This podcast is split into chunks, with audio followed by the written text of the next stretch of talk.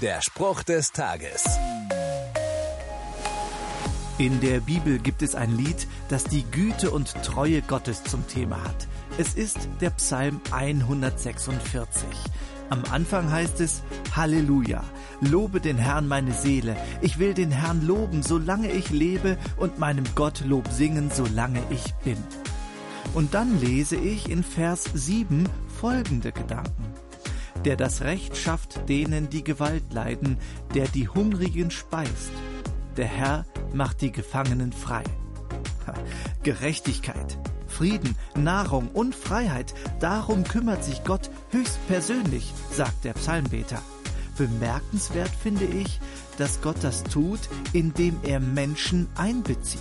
Er beauftragt sie, Recht zu schaffen. Er ermutigt sie, sich gegen die Gewalt zu stemmen und Hungrige mit dem zu versorgen, was sie zum Leben brauchen.